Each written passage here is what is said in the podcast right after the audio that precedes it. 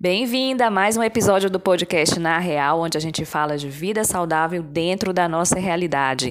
Por conta da atual circunstância de pandemia, a gente está gravando os nossos episódios online. Então pode ser que a gravação apresente algumas falhas, mas persista escutando. Agora vamos lá? Partiu o episódio de hoje. Olá, bem-vindas novamente a mais um episódio do Na Real, podcast onde a gente fala de vida saudável dentro da nossa realidade. Hoje a nossa convidada é a dermatologista Joana Mendes. Joana, muito obrigada pela sua presença aqui no Na Real. Olá, Paulinha, muito obrigada. Eu que agradeço pelo convite. Joana, conta pra gente sobre as suas especialidades. É, se você está atendendo nessa fase de Covid, por exemplo. Então, eu sou dermatologista, sou médica com formação pelo FMG, Fiz a minha residência na Santa Casa de Belo Horizonte, tenho uma especialização em tricologia também pela Universidade de Miami e sou membro da Sociedade Brasileira de Cirurgia Dermatológica, da Sociedade Brasileira de Dermatologia e do Grupo Brasileiro de Melanoma. E nesse período de pandemia, eu não tenho atendido, tenho tentado respeitar é, as orientações da Prefeitura de Belo Horizonte e da Agência Nacional de Saúde, então, a princípio, eu não tenho atendido, mas eu tenho feito atendimentos por teleconsulta, que é uma nova modalidade que foi liberada temporariamente a princípio pelo CFM, é, mas posteriormente espero que tudo passe logo e eu possa retornar aos atendimentos. Talvez eu demore um pouquinho mais, porque eu vou sair de licença maternidade, mas uhum. logo, logo que eu puder, eu quero estar de volta para atender meus pacientes no meu consultório. Ótimo. Então, você está naquela fase da mulher, né? Vamos agora a família. Vamos priorizar a é, família. Isso mesmo. Tenho brincado que eu vou emendar uma quarentena na outra, né? Uma, uma geral na minha pessoal. Exatamente. Mas todas somos mulheres, a gente entende a fase que todas nós vamos passar. E, é isso mesmo. Joana, o motivo da gente estar tá conversando aqui hoje é para a gente falar sobre cuidados da pele, porque o nosso podcast ele fala muito de estilo de vida saudável, é, meditação, vamos, vamos pensar de, de, uma forma mais saudável, né? mudar a nossa, a nossa uhum. forma de pensar, controlar a ansiedade, controlar a alimentação, melhorar o nosso desempenho físico. Mas cuidar da pele também está inserida nesse contexto de vida saudável, né? Quando eu fui pesquisar, quando eu fiz pesquisar para a gente conversar hoje, é, eu vi um dado que eu fiz surpresa do Instituto Nacional do Câncer, que ele fala que a projeção desse ano para, até 2022 é mais 176.930 novos casos de câncer de pele, principalmente uhum. nas mulheres. E a OMS, uhum. ela classifica que o Brasil ele só perde para a Índia no topo das, das doenças infecciosas de pele. Então, uhum. diante desse caso, diante desse, desse, desse, contexto, não tem como a gente não falar de, de cuidados com a pele para ter uma vida saudável. Quais são os problemas de pele que você vê lá no seu consultório? São mais comuns e que você, logo de cara, você olha assim: isso aqui poderia ter sido evitado se a pessoa tivesse esses cuidados. Uhum. Então, Paulinho, você abordou um tema que é muito importante, né? Porque a situação mais comum que a gente vê no consultório, que poderia ser evitada, são aquelas situações que têm relação com os danos solares, né? Então, tanto os cânceres de pele, que são muito prevalentes no consultório, quanto as próprias manchinhas mesmo, né, que não são necessariamente ligadas à, à saúde em si, tem, apresentam risco de vida para o paciente, mas que também causam um impacto ali na qualidade de vida do paciente, o envelhecimento precoce da pele. Então, todas essas alterações estão relacionadas ao sol. E a gente vê que até hoje os pacientes ainda associam muito o uso do protetor solar com é, aquelas situações de exposição praia. mais extrema ao sol. Então, praia, clube. Tem vários pacientes ainda que não fazem o uso diário, né? Então, eles não entendem que essa, essa exposição crônica, ela também deve ser minimizada, né? Então, a gente bate muito nessa tecla, porque, por exemplo, aquelas manchinhas no dorso da mão, né? De quem se expõe muito segurando no volante ou ou manchas mesmo nas regiões mais expostas ao sol, elas poderiam ser minimizadas. E mesmo em relação ao câncer de pele, né, é lógico que às vezes a pessoa tem uma predisposição genética mesmo, isso não tem como a gente é, evitar. mas ela pode pelo menos reduzir as chances dela apresentar um câncer de pele ou, ou mais lesões de câncer de pele ao longo da vida, né? Então, essa seria uma situação comum de consultório que a gente pode evitar. Outro problema comum, por exemplo, são as irritações de pele. Elas também poderiam ser evitadas com a redução da exposição constante da pele a agentes químicos. Então, por exemplo, usar luva para lavar a louça, aplicar um bom hidratante sem perfume, tanto nas mãos quanto no corpo todo, porque o hidratante ele ajuda a pele a ficar íntegra, né? A barreira da pele a funcionar da maneira mais adequada. Então, essa função de proteção dela fica mais preservada e a gente não, não, não apresentaria tanto essas irritações de pele, que até nesse nessa período de, de coronavírus a gente tem visto até mais, né? Porque as pessoas têm passado mais álcool gel, mais, lavado mais a mão, que estão corretíssimas, mas não tomam esses cuidados de, de hidratar depois, né? Então, são problemas comuns que a gente tem visto aí no dia a dia. Tem até uma, uma outra pesquisa que foi feita por uma empresa de, de, uma empresa sanitária, né? Uma empresa de cosméticos, fez essa pesquisa em 2017, que ela fala que nos consultórios dermatológicos tem uma evolução, uma escadinha, né? A pessoa vai, adolescente, por causa de acne, aí aos 40 por causa de mancha e aos 60 por causa de câncer. Né? Tem, tem essa escadinha aí da, da, dos tipos de demanda que, que, é. que existem. Mas e aqui no Brasil, a gente tem ainda uma outra questão, que é a diversidade das regiões. Eu, quando eu morava, eu sou do Piauí, quando eu morava no uhum. Piauí, o meu, a minha meu pele do meu rosto era mais oleosa e o meu tom de pele era mais escuro. Uhum. Um, um, ano depois, morando aqui em Belo Horizonte, minha pele ficou mais seca e, e a minha pele ficou mais clara também, porque eu não estava mais uhum. tão exposta ao sol. Então, a gente ainda tem esses esse, essas diferenças regionais. Então, assim, quais seriam os hábitos normais, típicos, que qualquer pessoa deveria ter e os hábitos que uma pessoa do Nordeste deveria ter e outra do, do Sul, por exemplo, deveria ter? Uhum, uhum. de diferença. É, é, bom, então é, a gente bate muito nessa tecla do, do protetor solar justamente por essa questão, né? De pensar tanto em saúde quanto em estética. Então, se eu tivesse que escolher um produto assim, coringa, sem dúvida seria ele. Então, ele é o principal hábito, porque pensando agora que a gente já falou de saúde, pensando em estética, a radiação ultravioleta é a radiação que é a radiação emitida pelo sol e que tem uma grande capacidade de degradar o nosso colágeno, né, que é a proteína que a gente vai perdendo ao longo dos anos e que causa o aspecto envelhecido da pele. Então, ele para todos os tipos de né? pele a gente recomenda. O que vai fazer diferença é isso que você falou. Às vezes uma pessoa do Nordeste vai precisar de um veículo. Quando a gente chama de veículo, é o produto no qual os ativos são inseridos. Então, tem veículos que são mais sequinhos, são mais em gel, né? Em gel creme.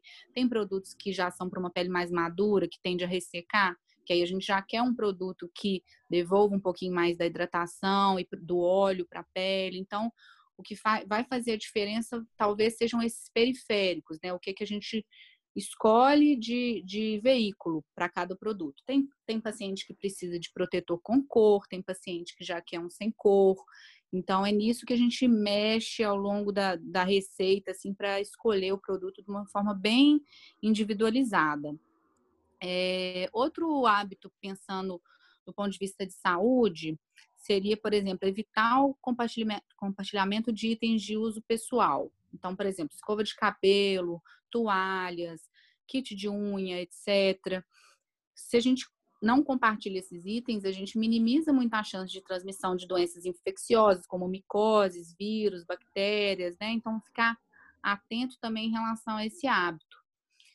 E já em relação à estética pura mesmo, eu acho que é isso que você falou, é manter uma boa rotina de cuidados com a pele, que deve ser individualizada de acordo com as orientações de um dermatologista. Então, o uso diário de cremes hidratantes, de produtos antioxidantes para proteger de poluição, né, de, de radiação, todos os, os, os, agressores da pele, né, do dia a dia, produtos de limpeza. Então, esses produtos todos a longo prazo, eles fazem muita diferença. Esses hábitos a longo prazo fazem diferença.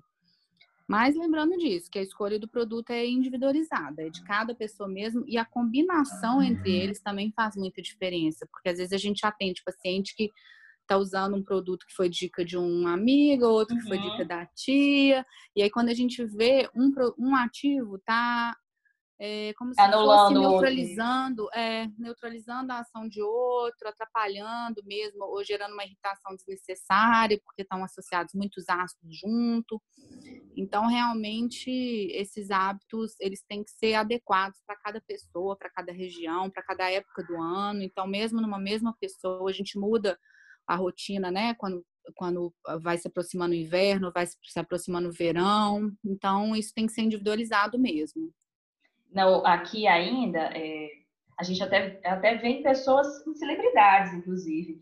Aquela pele do rosto impecável e do pescoço para Uhum. baixo, a, a, a- Isso, a idade aparece, né? a idade É. aparece. Então, a gente ainda tem muito hábito de usar protetor, usar o creme, usar aque- aquele antioxidante só no rosto. Esquece É, das mãos. dúvida. Então, esse cuidado com o Eu- restante do corpo também é, é indicado. Também, eu bato muito nessa tecla com meus pacientes, né? Assim, porque principalmente pescoço, mãos, essas áreas que acabam também se expondo ao sol no dia a dia, acabam, é, o colágeno acaba degra- sendo degradado de uma forma mais rápida também. Então, eles também entregam muito a idade, né? Assim, por causa da flacidez, as manchinhas. Então, esses cuidados do rosto, eles não devem ser só no rosto, não. Eles têm que ser estendidos às outras, às outras áreas do corpo, sem dúvida. é, Joana, e é, a, a gente vê, né, cada vez mais pessoas estão começando, por exemplo, a usar botox mais cedo, né? Uhum. Até botox preventivo, né? E eu acho Isso. que é uma boa a gente falar sobre isso. Com que idade mesmo a pele vai perdendo essa, essa, esse vício, essa juventude? Você já falou que se a gente cuidar, usar um bom protetor solar, usar os antioxidantes para manter a firmeza da pele, já ajuda a reduzir esse, essa perda de juventude. Mas com que idade que a gente realmente precisa começar a pensar em fazer tratamento estético por causa da, da, da perda da juventude da pele, do rosto? Aham. Então, Paulinha, surpreendentemente, já é entre mais ou menos os 20 e 30 anos que a gente começa a perder nosso colágeno, que, como eu falei, é uma das principais proteínas responsáveis por essa manutenção das estruturas da pele no lugar. Então, perdendo colágeno, a gente já vai começando a, a ganhar em flacidez, vamos dizer assim. É, então, a gente vai degradando ele a partir dos 20, 30 anos, ao longo das décadas, e, infelizmente, não existe uma fonte interna de produção de- desse colágeno. Então, para minimizar esses efeitos, além desses cuidados diários todos que a gente já falou, a gente poderia usar algumas tecnologias, alguns procedimentos que estimulariam a produção de- dessa proteína. Mas aí não tem muito como falar assim em que idade começar a fazer, porque, por exemplo, você citou a, to- a toxina botulínica, né? Então, o Botox, é, existem meninas de 25 anos que elas já têm uma musculatura da testa extremamente forte. Então, você vê que ela já está formando aquele vincozinho ali entre as sobrancelhas. Você, às vezes, elas vão é, com a mãe, ou eu pergunto como que é a ruguinha entre a sobrancelha da mãe, e elas falam, não, minha mãe realmente tem essa ruguinha muito, muito marcada. Então, a gente já começa a aplicar mais cedo, lógico, que um Botox super leve, né? Assim, para não paralisar, é só para prevenir mesmo daquela ruga, que é uma ruga dinâmica, que só aparece quando a pessoa está fazendo mesmo as caretas. A gente evita que ela vire uma, uma ruga estática ao longo do tempo. Então, a questão da idade para os procedimentos, ela é extremamente variável de acordo com o exame físico de cada um mesmo. É, o protetor solar desde sempre, né? Então, não tem idade para começar. E geralmente, quando o paciente é um pouco mais jovem, a gente introduz mais um- uma vitamina C, algum produto assim, é, no sentido de prevenir mesmo. Mas é importante ter essa consciência de que a partir dos 20, 30 anos, a gente começa a degradar, não existe uma fonte interna, então o ideal seria de tempos em tempos buscar é, fontes externas. Isso eu digo para aquelas pessoas que querem, por exemplo, adiar uma primeira cirurgia plástica, né? Assim, que não querem depender tanto de procedimentos muito invasivos mais para frente, aos 60, 50, 60 anos, elas podem fazer uso dessa, dessas tecnologias ou desses procedimentos que estimulam colágeno e daí elas vão formando como se fosse uma poupança de colágeno, sabe? Então, por exemplo, tem Como a gente faz do elas- cálcio, né? Oi? Como a gente faz do cálcio, né, para prevenir Isso, osteoporose. exatamente. Então, é, é, uma forma de prevenir. Então, existem máquinas, por exemplo, tecnologias que elas aquecem as camadas mais profundas da pele. E esse aquecimento, ele estimula o fibroblasto, que é a célula principal produtora de colágeno, a aumentar a produção dele de colágeno. É, existem alguns produtos que são usados de forma injetável, que também estimulam essas células. Então, a perda ao longo dos anos não vai sendo tão sentida assim, sabe? E aí a gente consegue evitar esses, ou pelo menos adiar um procedimento mais, mais agressivo.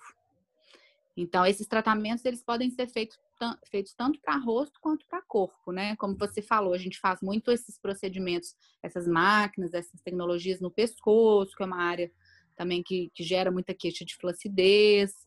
Então, existem várias, vários procedimentos que a gente pode fazer. E aí é lógico, por exemplo, entre os 20 e 30, a gente faz, é, escolhe um deles e faz. Aí já entre os 30 e 40, a gente pode associar a tecnologia com algum outro injetável. A gente vai, vamos dizer, aumentando o nosso, o nosso arsenal ao longo, ao longo das décadas, né? E, mas tem muito, muita opção boa hoje em dia de escolha para esses tratamentos. E algo mais caseiro, é, Joana, assim, alguma coisa mais caseira, por exemplo, é, quando eu, eu estudei, eu estudei um pouco de dermato funcional na faculdade uhum. também, e, e, sempre me falaram assim da, da, da água, do papel fundamental uhum. da água, da hidratação da pele, assim, e algo uhum. mais caseiro que a gente pudesse fazer de hidratação da pele, com coisas que a gente possa comprar, por exemplo, na farmácia ou fazer em casa. É, essa rotininha também, assim, independente do que eu indico para os meus pacientes de procedimentos de consultório, isso sempre vem casado com esses cuidados diários em casa, né? Então, é, hidratação, tanto tópico, né? Tanto com hidratante, quanto uma, manter pelo menos 2 litros de água por dia é extremamente importante para a pele. Uma alimentação saudável também faz toda a diferença. A gente vê muita erupção de acne por paciente que está com a alimentação toda errada, né? Então, além de acne, por exemplo, esses alimentos que têm alto índice glicêmicos, alimentos que são muito ricos em açúcar, eles hoje em dia já existem vários estudos que também indicam que eles geram envelhecimento precoce da pele, né? Então, é um conjunto mesmo de hábitos saudáveis que vão refletir na sua pele, né? Não só não só o que você for fazer em consultório ou um hábito somente, né? Assim, tem que ser realmente um cuidado mais global. E até a questão hormonal também. Tem mulheres que falam que no, período pré-menstrual começa as, as espinhas brotam, né? As espinhas uhum. brotam. Então, esse controle hormonal também faz parte de manter uma pele, a saúde da pele. Faz, faz sim. Existe esse quadro que é muito comum, mais comum do que parece, que é a acne da mulher adulta, né? Uhum. Então, é aquela acne associada ao período pré-menstrual mesmo. Então, a gente tem que fazer uma avaliação mais completa mesmo para analisar, né, o que está acontecendo, se existe alguma alteração hormonal associada, é, discutir com o ginecologista também para ver um tratamento em conjunto, né? Então, sem dúvida, saúde e estética estão sempre andando de mãos dadas. É isso mesmo, né, Joana? Eu ia até perguntar para você agora, a gente vai falar, é, que é, quando a gente fala de dermatologia, a gente lembra logo de cara a estética, né? Uhum. A, aquele rosto impecável, aquela, aquela figura bonita, né? Mas na sua prática, você que está na área atendendo clientes, pacientes da, da área da dermato, você está percebendo que as pessoas estão procurando mais estética ou estão procurando mais saúde? Ou até que ponto os dois são a mesma coisa? Então, eu acho que realmente as duas coisas, em geral, acabam andando juntas, sabe? Eu acho que antes a estética ainda era vista com um certo preconceito por algumas áreas, mas hoje em dia esse conceito até de saúde ele foi ampliado, né? Então, para a gente ter saúde, não basta só a gente ter uma ausência de doença. Então, é um conceito muito mais amplo que isso, porque envolve bem-estar, qualidade de vida, e isso, sem dúvidas, passa pela autoestima, né? Então, eu acho que elas andam juntas, sim. É, por outro lado, essa busca incessante pela perfeição, né, que a gente tem visto no dia a dia, ou a busca pela, pela juventude eterna, ela pode levar algumas pessoas a passarem por cima da saúde em busca desses padrões que são inatingíveis. Então, eu acho que, como tudo na vida, é preciso um equilíbrio entre esses fatores, né? É, mas, bom, graças a Deus, pelo menos no meu consultório, o perfil dos pacientes em geral é um perfil de pessoas mais sensatas, que querem mais dar uma melhorada, mesmo no, no aspecto da pele tudo, mas sem perder em saúde, sem exagero, que eu acho que é o mais importante, né? Sem perder a identidade também, né? Você Isso, vai buscando. Sem perder a identidade. E nessa fase atual que a gente vive da, da, das blogueiras e das mulheres, assim, de, de mulheres que já têm os seus 50, 60 anos e estão com aquele aspecto impecável, mas não contam o que fazem para estar assim, nessa fase. E aí a, as outras ficam buscando esse ideal, que às vezes elas não sabem nem como foi construído, não é isso? Então elas ficam buscando isso, uma identidade que não é delas. É. E na verdade, sim, a gente tem que tomar muito cuidado com isso também, porque o que é passado nas mídias ou nas revistas, muitas vezes não é exatamente aquela pele perfeita, né? Assim, existe muito filtro, muita manipulação de imagem. Então, isso tudo também acaba gerando um impacto no psicológico das pessoas, é, porque elas acham que aquilo ali é real, quando muitas vezes não é, né? Então, isso a gente tem que ficar atento também hoje em dia, de não, não aumentar muito esse padrão de beleza, assim, de achar que, que vai chegar naquela, naquele padrão daquela atriz e tudo, porque muitas vezes, é, se você for ver ela mesma ao vivo, não vai ser exatamente daquele jeito, né? Não vai ser, não vai ser tão perfeitinho quanto, não vai ser foi, tão perfeitinho. Isso. Quanto foi montado para parecer mais perfeito, né? E Isso mesmo. A gente quer aqui, no, no, na real, a gente quer falar de daquilo que funciona para nós, daquilo que é importante para nós e que realmente tem valor e que pode ser inserido para a nossa realidade dentro do nosso contexto, sem uhum. sem referências ou sem, sem esses padrões é, que na verdade são imaginários, só existem é. na foto. Isso, sem dúvida.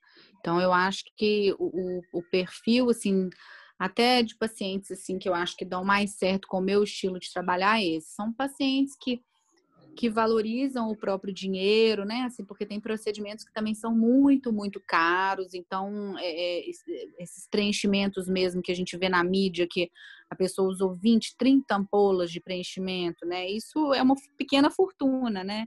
Então, eu acho que para um produto assim que dura um ano, eu acho que tem que ser muito bem pensado, né?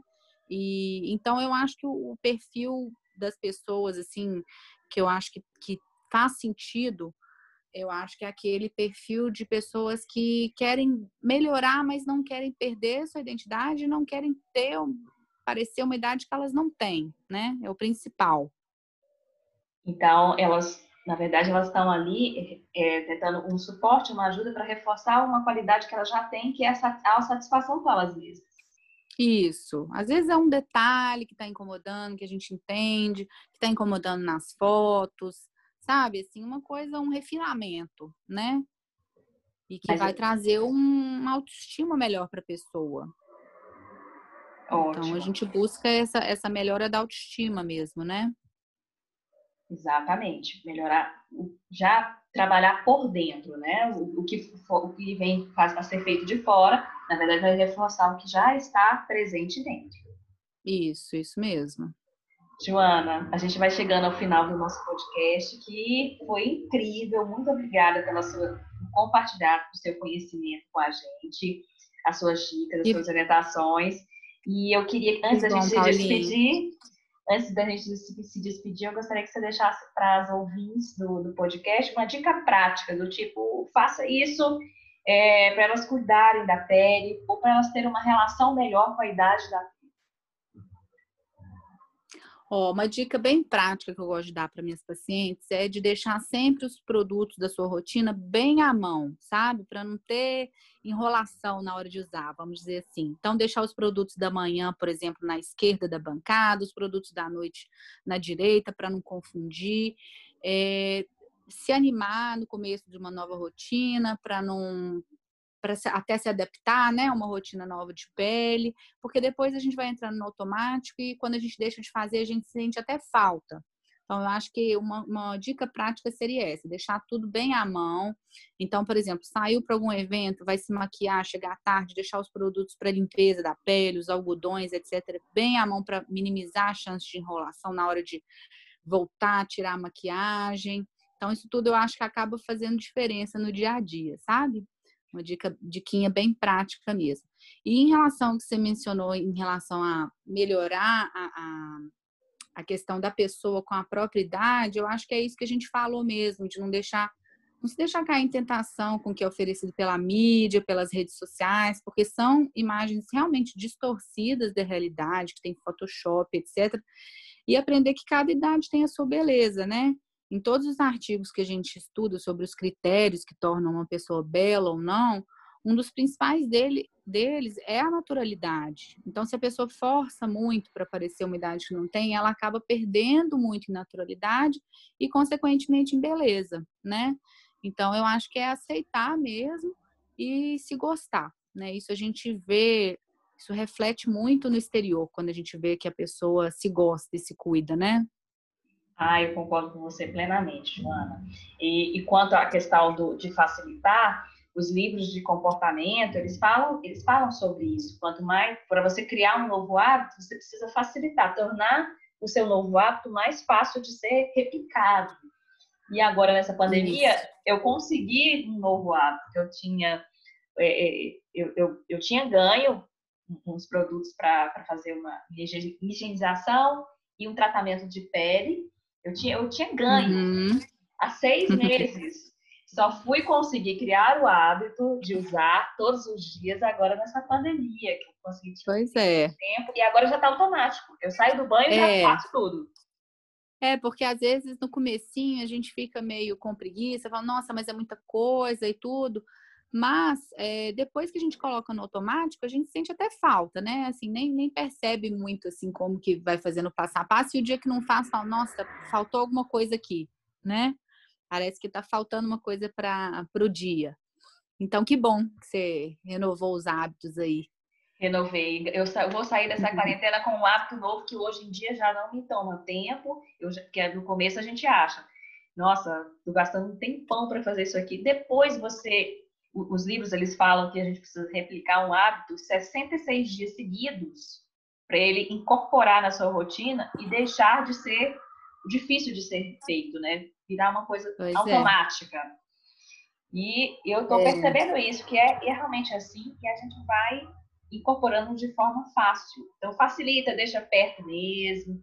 É, isso mesmo. A questão de tirar a maquiagem, né? Eu sou super descuidada com essa coisa de tirar maquiagem. Eu uso pouco, mas quando uso, eu preciso ter, ter assim, a, a disciplina de tirar maquiagem, senão eu não tiro. E é tão importante, né, João?